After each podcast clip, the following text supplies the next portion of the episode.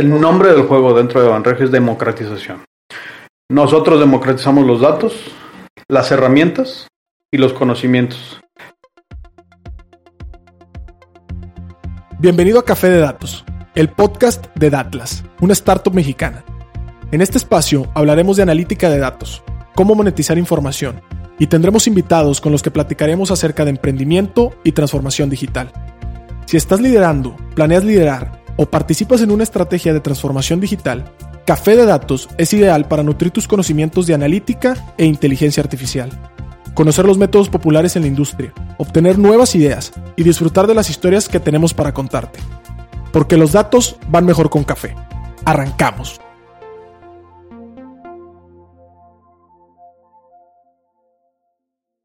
Como emprendedor, tienes que buscar líneas de crédito y flujo financiero para echar a andar tu empresa. Nos levantamos una mañana desde Atlas y fuimos a un banco, ¿no? Buscábamos líneas de crédito, tarjetas, y de pronto nos ponemos frente a un gerente, ¿no? Y el gerente nos empieza a hacer un par de preguntas. Preguntas sobre dónde trabajábamos, preguntas sobre qué estudios teníamos, dónde vivíamos, y de pronto, después de 20 segundos, esa persona ya tenía un número mágico que era el número que nos podía prestar para arrancar este negocio. Igual que nuestra historia, existen millones de historias en todo México de gente que tiene acceso a crédito, a finanzas y que gracias a algún proceso de analítica que ocurre detrás de las cámaras, detrás de las computadoras, podemos tener acceso justamente a nuestros sueños y cumplir logros que no hubiéramos logrado, no hubiéramos llegado de otra manera. El día de hoy nos acompañamos en el nuevo podcast Café de Datos con un super personaje que aprobó, ¿verdad? Y que nos dio permiso de entrevistarlo. Su nombre es Aldo Valadez. Aldo, por favor, preséntate completamente y muchísimas gracias por estar en Café de Datos, el podcast de Analytics. Hola, hola, buenos días. Este, gracias por la invitación.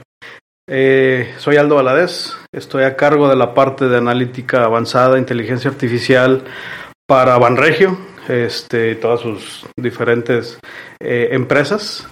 Y pues bueno, aquí vamos a hablar un poquito de qué significa esto de analítica avanzada, qué significa esto de inteligencia artificial. Perfecto, perfecto. Yo creo que eres una de las mejores personas que puedo hablar de eso, sobre todo aquí en el, en el, norte del país. Eh, nosotros desde Atlas conocimos a Aldo en un Data Day. Exactamente. Creo que ya por ahí habíamos visto unos posts en LinkedIn, eres como una especie de rockstar ahí en LinkedIn, publicas cosas y la gente te likea. Sí, este... la, la, la, la, comunidad va creciendo. Parte, parte también de mi chamba es pues hacer ruido para que la gente sepa qué estamos haciendo aquí dentro y que las nuevas generaciones quieran trabajar con nosotros. Entonces, parte de mi chamba hacer, hacer ese ruido. Perfecto. Y, y, qué bueno que lo mencionas porque eh, muchísimas veces se piensa que la analítica y la ciencia de datos, y, y, y voy a entrar de lleno al tema, ahorita suavizamos y okay. platicamos más de nosotros, pero sí tienes, tienes razón en que, en que hay, un, hay un hype o hay ahorita una tendencia en querer trabajar en este tipo de áreas. Sin embargo, también hay miedo, porque hay mucha gente que mm. ve matemáticas, ciencias sí. y que se quiere alejar. Eh, tal vez de, de, desde un punto de vista, ahora sí, de gente que te ha tocado entrevistar personal, eh, te ha tocado formar equipos, que es justamente uno de los temas sí. que queremos hablar aquí en el podcast. Cuéntanos un poquito eh, cuál debería ser el, el, atrevimiento o qué debería pensar esa persona que, que, dice, oye, no, esto, es, esto está muy difícil para mí. O sea, ¿qué, qué debería de pensar si, si, se le antoja trabajar en esta, en esta área? Eh, mira, ¿qué buscamos en, en, en alguien? No? Eh, tiene que ser alguien que pueda vender muy bien las ideas. Obviamente, tiene que tener el contexto de dónde está trabajando, pero eso lo va aprendiendo en el día a día. Lo que sí es importante es de que tenga un muy buen sustento matemático estadístico y después viene la parte del eh, código. Veo mucho ahorita al revés. Empiezan claro. primero con el código y dejan después la matemática y la estadística. Totalmente. Al final el contexto. Eso nos está dando gente eh, que, que, trae esos, eh, esa, esa, parte incompleta.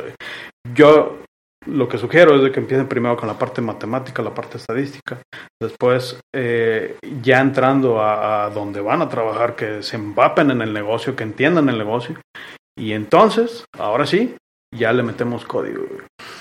Hay gente que ya trae código, o hay gente que ya trae matemáticas, no nada más es complementar, ¿eh? pero, pero sí atacar las cosas desde el punto de vista, primero contexto, luego matemática, y al final ya es donde vas a meter las herramientas y todo el código.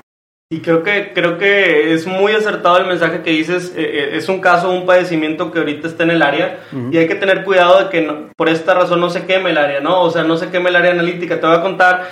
Yo, yo, yo estuve siguiendo muy de cerca todo lo que es el blockchain, ¿no? Oye, el blockchain, pues fue, estaba en la agenda de muchísimas empresas.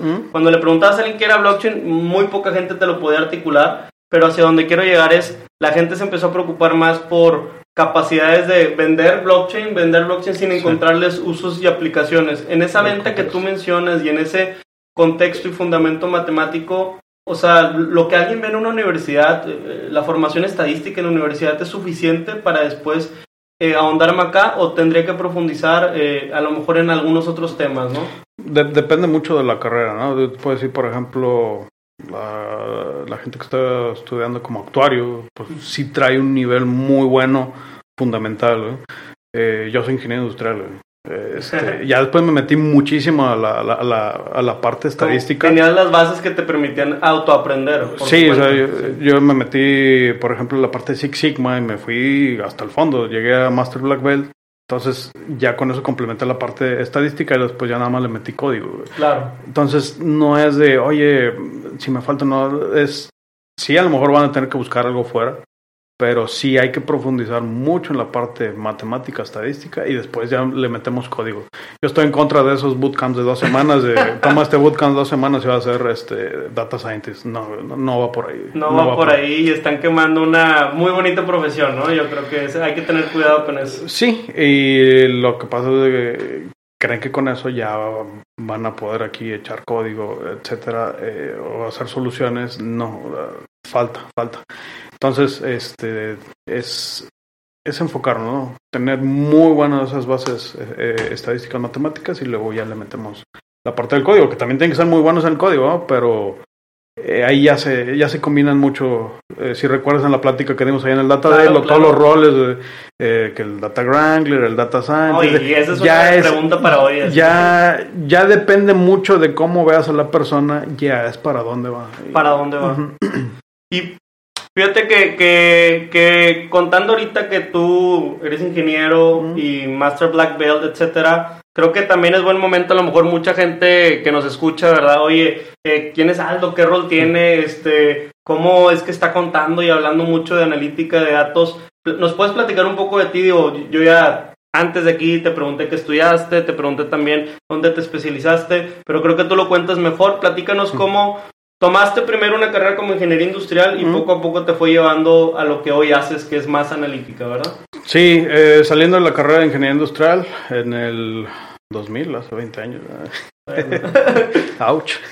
Eh, hice una maestría en administración y después, eh, ya estando en la maestría, me, me, incliné mucho por la parte estadística. Yo ya desde la maestría empezaba a hacer cosas que ahorita se definen como machine learning, pero en Excel y así sumamente rudimentarias. Eh, regreso a México y busco algo de estadística muy pesada. Encuentro Six Sigma y ahí me voy.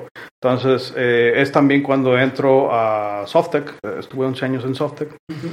Eh, fui Green Belt, Black Belt, Master Black Belt. En ese periodo de 11 años este, tuve oportunidad de entrenar 2.500 Green Belts, como 80 Black Belts y mentorear una cantidad, eh, no me acuerdo el número, pero muchos proyectos ¿no? a través de esos 11 años.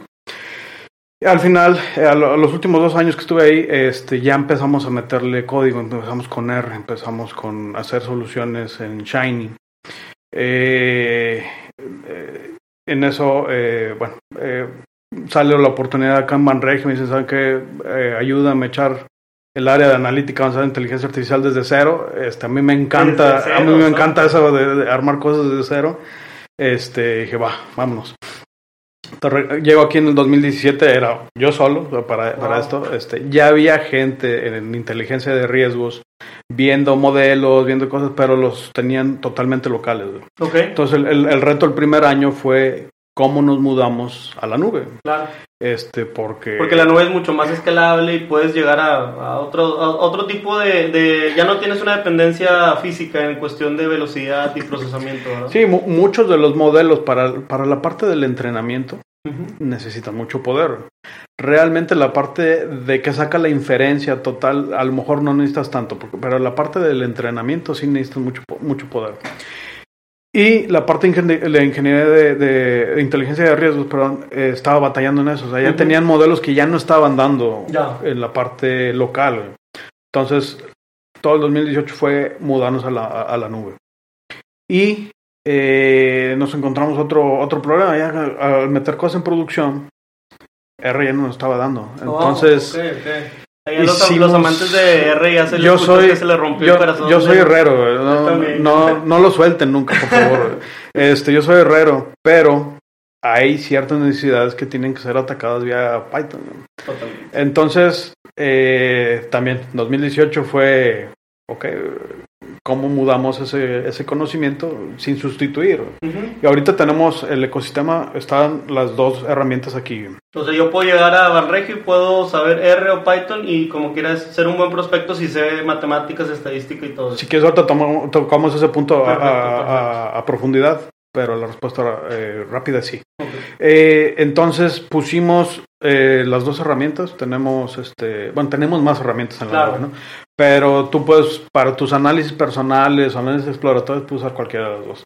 Ya cualquier cosa que pasa a producción, sí les pedimos que tenga, eh, que venga en Python, este, y que tenga una serie de, de lineamientos que ya están definidos por el gobierno. Tener un, gobierno de datos, un gobierno de, modelos. o sea, tiene que tener esto para que esté en, en producción. Sí.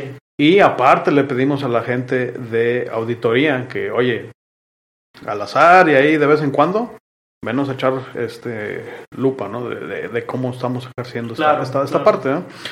Entonces, eh, y pues bueno, el 99% de las cosas que, que, hacemos de analítica está en, la, está en la nube. Nuestro podcast Café de Datos integra experiencias y lecciones que hemos aprendido como startup en Datlas. Hemos sido testigos de cómo más de 500 usuarios han utilizado nuestras plataformas para mejorar sus estrategias de negocio con analítica. Este año estamos llegando a más lugares en México a través del programa Socios, una alianza que integra agencias de marketing y firmas de consultoría alrededor de todo México. Con esto, fusionamos las capacidades tecnológicas de Datlas y la experiencia local de consultores expertos. ¿Te interesa ser socio? Te invitamos a entrar a nuestro sitio web www.datlas.mx y revisar la sección de licencias.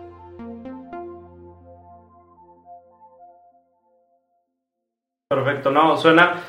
No, e, este, este comentario que has dado ya me llevó como a 10 o 15 preguntas a volar, pero voy a tratar de, mantener el orden. Primero que nada, me llama la atención que dices, me encanta armar proyectos desde cero. Sí. Eh, platícanos un poco o sea, habrá mucha gente corporativa que está escuchando, habrá mucha gente que, que, está liderando o piensa empezar a liderar una estrategia analítica en su empresa. ¿A ti qué te tocó vivirla desde cero, Aldo? Eh, ¿Cuáles fueron los frentes? Este, ¿Dónde está ahí la pasión? y, y, sobre todo, ¿cuáles son los, lo, lo básico? O sea, ¿qué es lo que no puedo olvidar si quiero arrancar? Y creo que ya después de eso pasamos un poquito a que nos platiques más a fondo qué es un gobierno de datos para los que no conocen y cómo eso es un umbral para toda una estrategia, ¿no? Claro, claro. Mira, una, una empresa puede, puede empezar de dos formas eh, en general. O sea, ya tiene datos, entonces es normalmente las personas que ya tienen datos empiezan a hacer datos analítica descriptiva, porque siempre es el primer escalón. Totalmente. Uno se enamora a través de la vista. Entonces, la visualización de los datos casi siempre ya lo tienen. O en dashboards de Excel, o en lo que tú gustes y mandes, pero ya tienen algo visual. Entonces, es la mayoría de las empresas que, ya, que ya tienen algo. Entonces, es de ahí ir empezando. Uno, que los datos se sirvan de una sola fuente. Porque si no vas a tener silos de información y mi dato es el bueno, no el tuyo. El modelo single source, que, pasa mucho que tesorería y comercial tienen diferente datos. Y es siempre un pelear de mi dato es el bueno, no el tuyo. Entonces, lo primero que hay que hacer es que haya una sola fuente de dónde se está agarrando el dato. Alguien que lo valide y se deposita ahí y todo el mundo lo consume de Eso, eso es lo primerito que tienen que hacer. Si no, va a haber broncas. La segunda es que exista la cantidad de información suficiente para solucionar una problemática. Ahora sí, preguntarte cuál es mi problemática y ahora sí ver qué necesitas para irla solventando. Entonces, eh, ya tenemos los, los datos, una sola fuente. Eh, ahora sí, ¿qué nivel de analítica es el que yo le requiero meter para solucionar esto? No voy a meter, no voy a estar matando moscas con misiles. Entonces, ya depende, ahora me regreso, depende del contexto del problema, va a ser el nivel que yo le voy a meter, a lo mejor con una eh, regresión simple, logística. Ya. ¿Terminas? Exactamente. Ya, se acabó. Pero a lo mejor va a haber casos que le vas a tener que meter redes neurales, cosas ya mucho más poderosas, un Isolation Forest, un XGBoost, algo mucho más poderoso para llegar a algo que agregue valor al negocio. Claro. Otro, otro problema que también veo eh, mucho, eh, siempre se quieren ir a, a, los algoritmos que están de moda. A lo más sofisticado no, desde el inicio. No, es ver las variables que tienes, cuál es el problema y de ir construyendo. Eh, para eso sí se necesita una, una guía, una cabeza, otras, que sepa de, de estadística, de, de matemática, de, de, la parte del de código, pero sobre todo del contexto. Uh -huh. Para no elevar los costos de la empresa, estar metiendo soluciones que a lo mejor no tenías que meter, eh, algoritmos que no tenías que meter, eh, estarle metiendo variables que no tenías que meter, eh, esa, esa parte para nivelar la extensión de la, de la solución versus el costo de lo que nos va a costar esa, esa solución. Claro, y, y Aldo, en ese sentido, quiero también preguntarte, muchas empresas comienzan eh, sus aventuras en Analytics eh, contratando consultorías o, o, contratando equipos muy uh -huh. especializados que finalmente vienen y, y, y, de cierta manera empiezan a establecer un estándar antes de, de hacerlo in-house. Tengo entendido que ahorita ustedes eh, hacen mucho trabajo en in-house. Uh -huh. Evidentemente, como cualquier servicio, uh, supongo que, que, algunas empresas como Amazon Web Services o como IBM Watson, etcétera, uh -huh. vienen y les platican de lo que hacen y, y ya es su decisión si explorar o no. Pero cuéntanos cuáles son los beneficios de que una empresa eh, diga, oye, esto lo debería hacer in-house, esto fuera de casa y esto para aprender. Pero en esa, ¿cuál sería tu postura? ¿Cuál es tu aprendizaje ahí? Es totalmente válido. Mira, si tú no tienes la base de desarrolladores y de data scientists eh, y te vas a tardar mucho en hacerlo, necesitas ayuda externa. Y afortunadamente en Nuevo León hay muchísimos proveedores. Es correcto. Si tú no tienes esa base y no piensas tenerla, o no tienes quien te ayude en, en, forjarla, necesitas ayuda externa. Y ahí sí vas a necesitar los proveedores. En nuestro caso, que tenemos desarrolladores, que tenemos buenos, eh, excelentes eh, científicos de datos, data wranglers, gente de, que arma todo lo de datos, no tiene mucho caso, no agregaría mucho valor estar trayendo proveedores cuando lo podemos hacer in, internamente, que es lo que hacemos.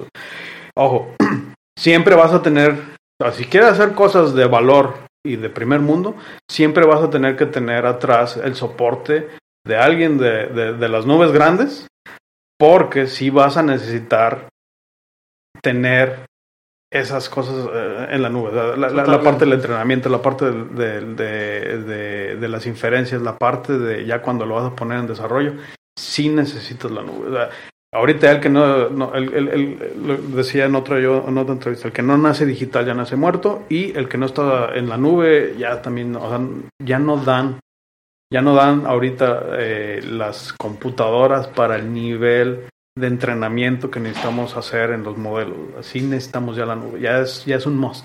Totalmente, totalmente. Yo coincido en ese punto y creo que hay muchas veces las empresas batallan en entender el retorno de la inversión de la nube, ¿no? O sea, y, y, y, lo batallan, y ese es el pero, porque están acostumbrados a hacer inversiones en equipos, máquinas o en, en, en metales, ¿verdad? Como le dicen, uh -huh. pero a medir cierta precisión, medir, y, y, de pronto entender, oye, esta nube que se va escalando conforme uh -huh. yo tengo demanda y el ticket va variando, Ay, ahí no sé qué, qué, postura tendrías. Debería ser vista como un activo, como una inversión. Deberíamos estar muy preocupados por el retorno de la inversión. ¿O tú crees que es algo que, que se tangibiliza más de mediano o largo plazo? Mira, no te puedo dar cifras, pero uh -huh. a mí no me espanta el costo de la nube. Uh -huh. eh, es una fracción, o sea, ya, ya viendo eh, una, o sea, proveedor externo contra lo que está haciendo en la nube es, es, es una fracción. O sea, no te sale caro. Si tú tienes un buen control, sobre lo que estás haciendo. Si tú, si tú tienes una persona que te controle muy bien lo que estás haciendo en la nube, no te sale caro. De acuerdo. Al contrario, al contrario, va- va- vas a empezar a generar cosas a fracción del costo de lo que están haciendo afuera. Pero otra vez, necesitas una base instalada de, de conocimiento en la gente que a veces no las tienes eh, y, y, y sí se lleva algo de tiempo. Entonces a lo mejor vas a tener que estar en paralelo un rato con proveedores y en, en lo, en lo que tú defines tu base interna. Si es que te quieres ir, ¿no? si a lo mejor dices, no, yo, yo no quiero tener aquí desarrolladores, Sí. entonces ahí sí necesitas completamente depender de, de- de los proveedores. ¿no? E- Excelente. Y, y me, me quiero remontar con este comentario. Me, me encanta que, que la plática va fluyendo con un sentido lógico. A una pregunta que te hice en el Data Day, que, que, que, bueno, se parece. Tiene que ver con que dices, oye, bueno, antes ya hay que venir con una base de conocimientos. Mm, Y la disputa muchas veces en las empresas es si ese conocimiento debería estar centralizado en un área mm, si debería estar descentralizado, es decir, que cada gerencia empiece a generar sus propias capacidades y luego armas un comité de analítica, pero no una gerencia o no una dirección. Entonces, en ese sentido, ahora sí, desde el punto de vista corporativo, que, que ustedes ya lo hacen analítica más a lo grande y han construido un equipo muy bueno, eh, ¿cuáles serían, a lo mejor, eh, si tienes una postura, te pediría ser balanceado, o sea, dar a lo mejor la perspectiva A, Mm, mm, perspectiva B y ahora sí tu opinión profesional? Hay dos formas de hacerlo. Ujú. Centralizar todo. Es decir, que, que- que un equipo de expertos se encarguen absolutamente de todo, de, de- de- de hacer los dashboards, de hacer los analíticos, de ver cómo se va a consumir, etcétera. Pero es, es ir a una ventanilla a pedir tus necesidades. Nosotros no hacemos eso. El nombre del juego dentro de Banregio es democratización. Nosotros democratizamos los datos, las herramientas y los conocimientos para que la gente no dependa de nosotros para llegar a ese tipo de análisis que necesitan.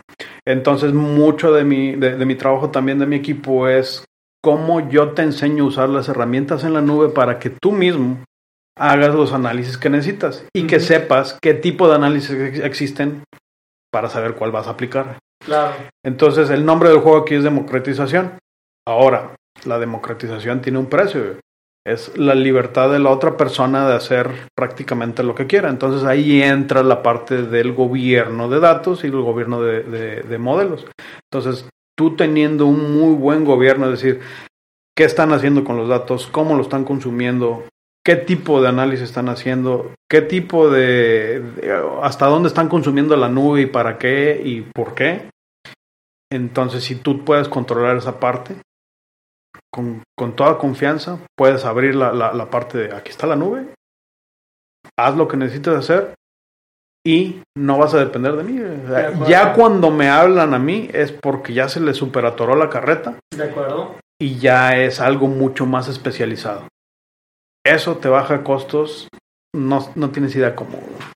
Si estás escuchando este podcast, Café de Datos, seguramente te interesan los temas de Big Data e inteligencia artificial. Nosotros, desde nuestra startup Datlas, hemos desarrollado este tipo de tecnologías. ¿Quieres conocerlas?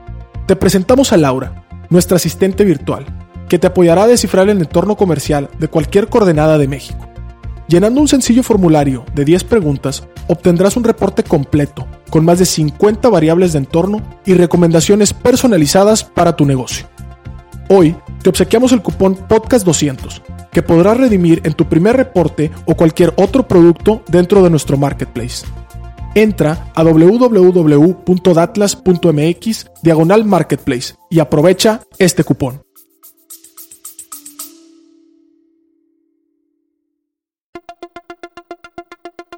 Te quiero invitar a que conozcas el nuevo programa de aprendizaje 15 técnicas introductorias de analítica de datos.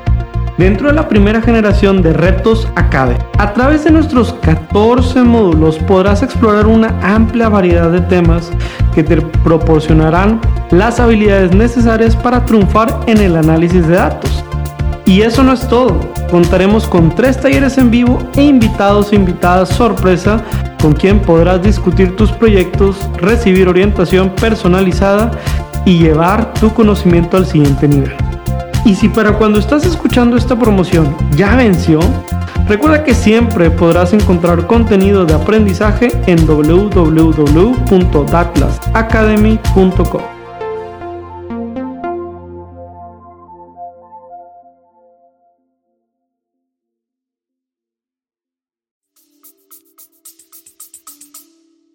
Está muy interesante lo, lo que planteas Fíjate que yo también soy partidario de descentralizar, o sea, conozco algunas organizaciones y, algunas de las, de las que ponen en los papers, ¿verdad? Y todo, que, que están centralizados, pero claro, eso, eso a reserva de, creo que tiene más que ver con un tema de privacidad. Muchas veces algunas organizaciones toman esa postura, pero creo que descentralizar, ir distribuyendo las capacidades es positivo. Me llama la atención también ahora eh, el valor entonces que tiene la persona que está en el equipo de analítica, porque pues yo no nada más me tengo que sentar en mi computadora, ponerme audífonos y andar codeando, ¿verdad? Tal vez No, eso es lo no, más fácil. Lo, lo, lo que ahora viene el reto y mi pregunta va dirigida hacia ¿qué esperas tú de alguien que tenga el rol? O sea, si tú contratas y que a lo mejor alguien que está escuchando este podcast eh, tiene interés en aplicar o, o conocer qué oportunidades hay, eh, pues evidentemente no nada más es el coding, la matemática es fundamental, pero hay una labor de venta y de socializar y que se sienta cómodo trabajando contigo, Exactamente. ¿no? Mira, los requerimientos técnicos de alguien que entra a, a trabajar con nosotros son bajos. es decir, ¿A poco? Realmente con que, con que sepa R, con que sepa Python y, y trae un muy buen nivel de, de matemática estadística. Ya. Tengo estudiantes de, de octavo semestre haciendo cosas que no he visto en doctores. Wow. es la parte, eh, bu- buscamos varias partes, ¿no? La, la- la parte técnica es esa. Eh, buscamos a alguien que sepa mucho vender la, la historia, que te cuente la historia de la métrica, que sea muy buen storyteller. Eh, y obviamente que se sepa eh, desenvolver mucho en, en las personas, ¿no? porque aquí mandamos eh, la, la- o, la, o la relación que tenemos con tantas áreas es, es, es muy intensa. Entonces necesito a alguien que influya, Mm, alguien que sepa influir. eh, el cómo vender los proyectos, vender las ideas, el cómo generar movimiento a través de los datos, es algo que siempre buscamos en alguien que entra al equipo.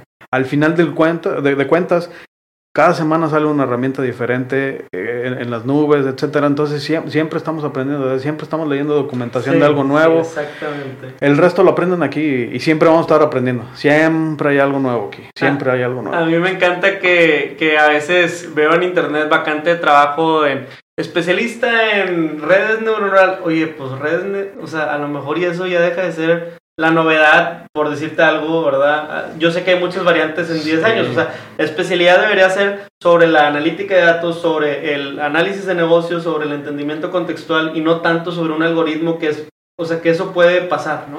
Sí, luego, luego, luego soy muy meticho yo ahí en LinkedIn. Veo esas, veo esas publicaciones y contacto. Oye, tú no estás buscando una persona, estás buscando tres y es por, por esto, por esto, por esto, por esto. Ah, sí. Entonces ya tra- trato también de elevar, o sea, más allá de nuestro entorno directo, que es la, que es la empresa, que las demás empresas entiendan qué es lo que necesitan pedir y por qué lo necesitan pedir, eh, elevar el nivel de, de México, ¿no? Es muy preocupado por esa parte. Totalmente, yo, yo estoy muy de acuerdo contigo. Parte de eso es la razón por la que nace Café de Datos, porque no queremos que se queme la profesión. no- ya ha pasado en, en otras profesiones y creo que está para quedarse si, si se maneja y si se socializa correctamente.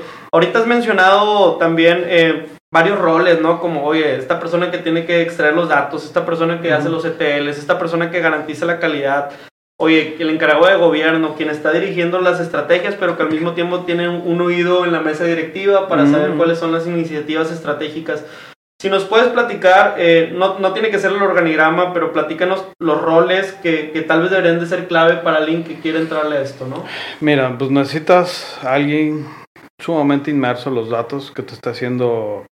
Bueno, a- antes que antes que nada, el, yo creo el, el pivote así esencial es el, el ingeniero de datos. El ingeniero. Ese, ese es el- la piedra angular. Es el que te va a armar el data lake, es a donde va a ir toda la información. Si no tienes un buen ingeniero de datos, vas a batallar en el futuro. Entonces, ese es una muy buena piedra angular. Hay bien poquitos en México, este, y los que hay están caros. Sí.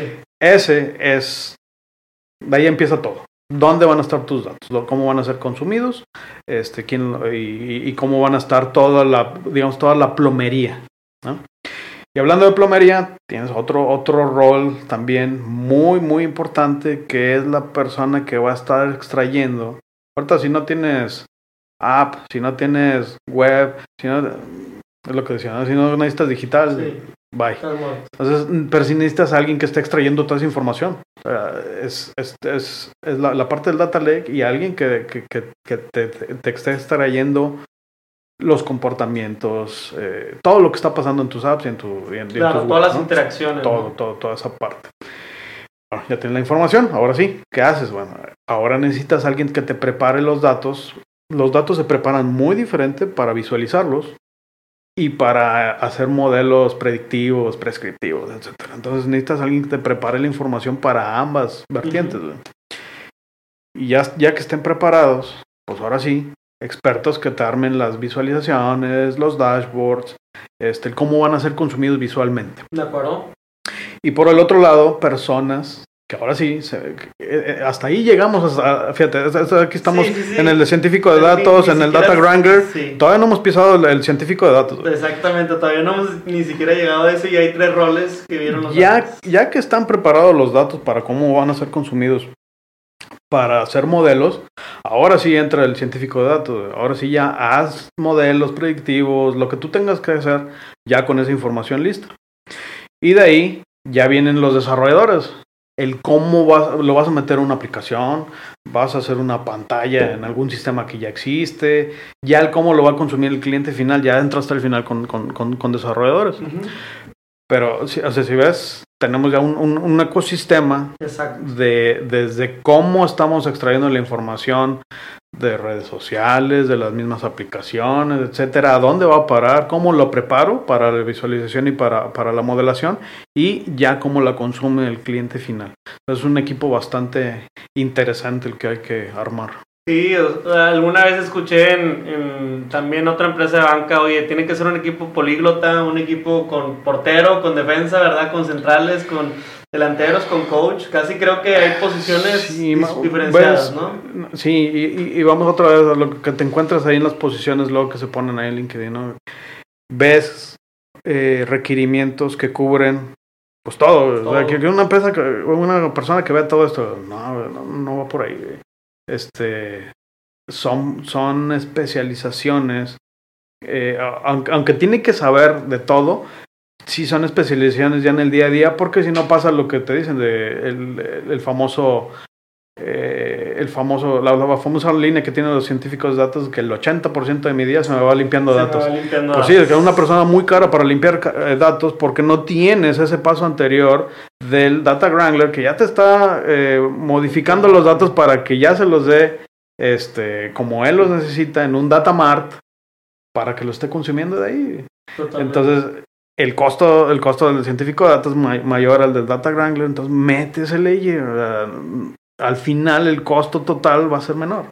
No, en- totalmente, totalmente entendido. Creo que este sí es un mensaje tal vez muy disruptivo para mucha gente que nos escucha. Oye, ¿cómo? Entonces no nada más es el data science, es el ingeniero y luego el que le llaman el arquitecto o el que le llaman el que limpia, el que hace los ETL, la plomería.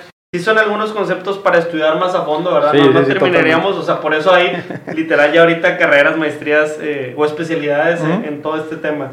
Pero me encanta, me encanta. Creo- Ahora quiero, quiero ir llevando un poquito más al, al área al área que ustedes este, están. Ya Ujú. nos queda ahorita unos 10, 15 minutitos de, de podcast. Ok. Pero platícanos más en la banca, eh, en lo que te ha tocado ver, porque no solamente es banca, ahora es fintech y hay que hacer una justa diferenciación porque Claro. se cocinan distinto. Eh, platícanos un poco, ¿cuáles son las aplicaciones de analítica más común? Te voy a decir de por medio. Nosotros hemos enfrentado a que, oye, están trabajando otros bancos, sabemos que trabajan en motores antifraudes, en segmentaciones, en esta historia que contaba al principio de lo- los créditos, el score Claro, crediticio, claro. pero también eh, tienen tanta información a veces los bancos de uno que hasta pudieran darte una consultoría financiera yo estando en mi celular, ¿verdad? Hasta me pudieran decir dónde debería dejar de gastar, dónde apostar más. eh, Al- ¿qué- qué- qué- alcanzamos qué- a ver cosas que a veces la gente no o pa- pasa de alto. Totalmente, se, se puede, se puede ver esa, esa parte de, de la consejería, ¿no? Pero bueno, te, te platico un poco de diversas aplicaciones, de la ciencia Aplicaciones. dentro de la de, de la banca. Eh, puede ser eh, caja general, eh, cuánto dinero tiene que tener un, un cajero automático, por ejemplo, cuánto dinero tiene que tener una sucursal para que el costo de tenerlo ahí no sea mucho. Y, y también que como cliente eh, es terrible llegar a un cajero y que no te que no tenga efectivo, ¿verdad? Porque a lo mejor dependías de tu quincena de eso. Esa pesa más, esa pesa más. Este, procesos dentro del onboarding digital, procesos que se dan manuales, cómo hacemos, eh, por ejemplo, reconocimiento facial eh, para, para Oh. hacer en microsegundos lo que antes llevaba muchos minutos, eh, cómo mejorar la, la, eh, cartera vencida, este, cómo mejorar el proceso, saber a quién sí, a quién no se le debe dar un tipo de, de, de- de crédito.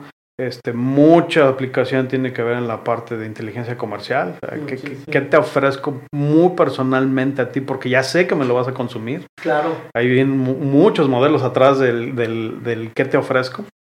Eh, ¿Qué más? Eh, de, lo, de lo más redituable, o sea, de costo-beneficio, totalmente la, tiene que ver la parte de prevención de fraude. Ahí sí, eh, muchísimo le Por ahí, ¿no? prevención de fraude, prevención de lavado de dinero. Este, yo creo que eh, ahí eh, para abajo abarcas muchísimas Sí, cosas sí, de sí. las que se pueden hacer dentro, o lo que estamos haciendo aquí, ¿no? Café de Datos es un podcast grabado por Datlas, una startup de analytics con sede en Monterrey, Nuevo León. En Datlas desarrollamos plataformas para transformar datos en decisiones de la manera más ágil posible. Con nuestros mapas en línea puedes analizar el entorno y conocer más de 50 variables de cualquier ubicación en México. ¿Te interesaría probar la plataforma? Solicita tu demo gratis en www.datlas.mx y comienza a vivir la experiencia.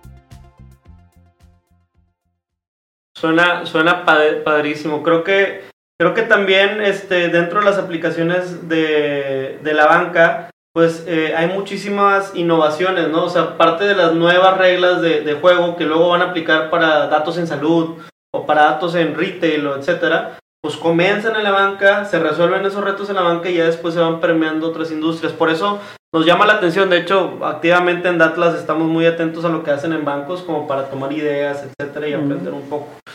Ahora, te quiero preguntar un poco, porque hay, hay algo que, que nos preocupa mucho y, y- y- y nos ocupa también, que hemos estado pensando qué sensibilización debería tener la gente sobre la privacidad de su información, sobre la ética, los bancos, eh, tanto como la, la- marca, ¿verdad?, en donde trabajas, etcétera, eh, son muy responsables, sobre todo son los más responsables con la información. O sea, hay casos que nuestras identificaciones de lectores en por no sé dónde terminaron, en qué Mm. mercado de México, ¿verdad? Pero los datos en mi banco, al menos siempre han estado eh, seguros en los bancos que yo he escogido. Entonces, ¿qué tan serio? Y, y yo sé que es serio, pero, pero ¿qué, qué importancia o, o dónde está la argumentación en el tema de privacidad y, y de datos, al menos aquí en, en- en los bancos? Eh, deja tú, también estamos, obviamente por la regulación de la Comisión Bancaria, hay mucho, lu- mucha lupa de qué estamos metiendo dentro de los modelos. ¿no? Entonces,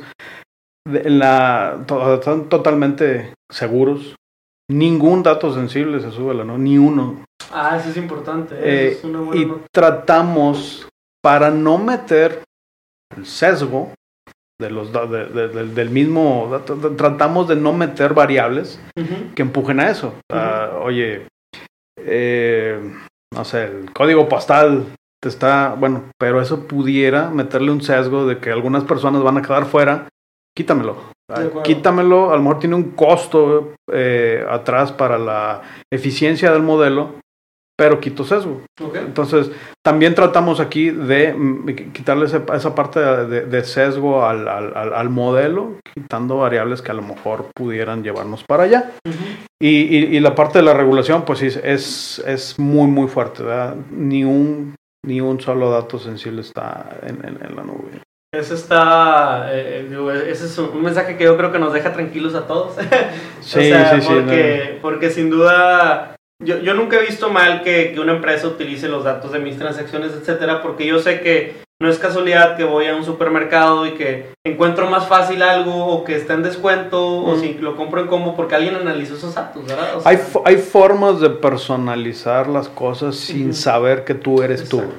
Eh, por tu comportamiento, tu, tu, comportamiento lo pueden tener otras personas. Entonces, agrupas esos comportamientos y a ese grupo de personas sin saber que Aldo es Aldo, eh, se, le, se, le, va a ofrecer algo. Pero hay, hay formas de hacerlo sin llegar a saber quién es la persona. Sí, y eso es bien importante sensibilizar. Creo que, que la otra vez en otro podcast nos escribían, no, luego no, no, estoy, no estoy a gusto porque analítica de datos mejor que no existen los bancos porque luego me marcan para ofrecerme tarjetas. Y, a ver, no, espérame, o sea, eh, levanto la mano en el challenge y digo, va mucho más allá y tiene que ver con, o sea, es, eh, eso que te ocurre tiene, tiene otro tema que no, que no tiene razón, ¿verdad? Pero la analítica de datos va mucho más allá de tratar de filtrar para hablar. Sí, ahí por ejemplo la analítica lo que va a ayudar es cómo aumento la probabilidad dentro de, de, mi proceso para saber que a esa persona que le voy a hablar tiene una probabilidad muy alta de que me va a consumir el producto específico que le voy a vender. Es, es, una, ya se tiene que convertir en un juego de personalización eh, jugando con probabilidades de que me va a consumir algo. exactamente, y también eh, la selección del canal, ¿verdad? Una persona responderá mejor por una notificación en una app o, estando en mostrador, ¿verdad? Con el trato personal. Pero no, padrísimo, padrísimo. Eh, creo que para no dejar fuera, en, en, cada grupo de invitado nos gustaría preguntar dos cosas. Primero, preguntarte recomendaciones para nuevos entrantes o gente eh, algún libro que, que, tú digas, oye, este libro puede ser una buena base que motive o inspire. Este, Mira, más, más, que libro, hay ahorita un chorro de plataformas. ¿De acuerdo? Hay, hay, hay eh, contenido online muy bueno. Pero yo sí les digo, primero empiecen con cosas estadísticas, cosas matemáticas y luego ya pásense al, al código. O véanlo en paralelo, pero ya la, al, al, momento de actuar sí vean primero la... la otra vez. Y lo repito mucho, pero necesito que se les quede tatuado. Es concepto, luego la, la, la, matemática estadística y al final el, el código. Eh, yo, con mucho gusto me pueden contactar ahí en donde lo posteen. Eh, hay mucho contenido online muy bueno. Está este, Coursera, Udemy, hay, hay muchos lados donde, donde consumir, hasta en YouTube hay cosas, este, nada más sí hay que ver que no sean cosas que les prometan que en dos semanas van a ser científicos de datos, eso no existe. La, la, las cosas rápidas tienen siempre un, un costo, un precio. Eh, entonces sí busquen mejor profundidad en vez de velocidad. Este, y no sale caro, Hay, hay, hay, cosas desde gratis, este, hasta cosas ya así como unas maestrías muy, muy nice en el MIT y cosas así, ¿no? Pero hay de todo, hay de todo. Este, sí, con gusto ya cuando salga el, el, el, el, este post en, en, las redes sociales, eh, a mí me gusta mucho mentorear gente. Ah, perfecto, este, Con mucho gusto contáctenme y los, los voy guiando.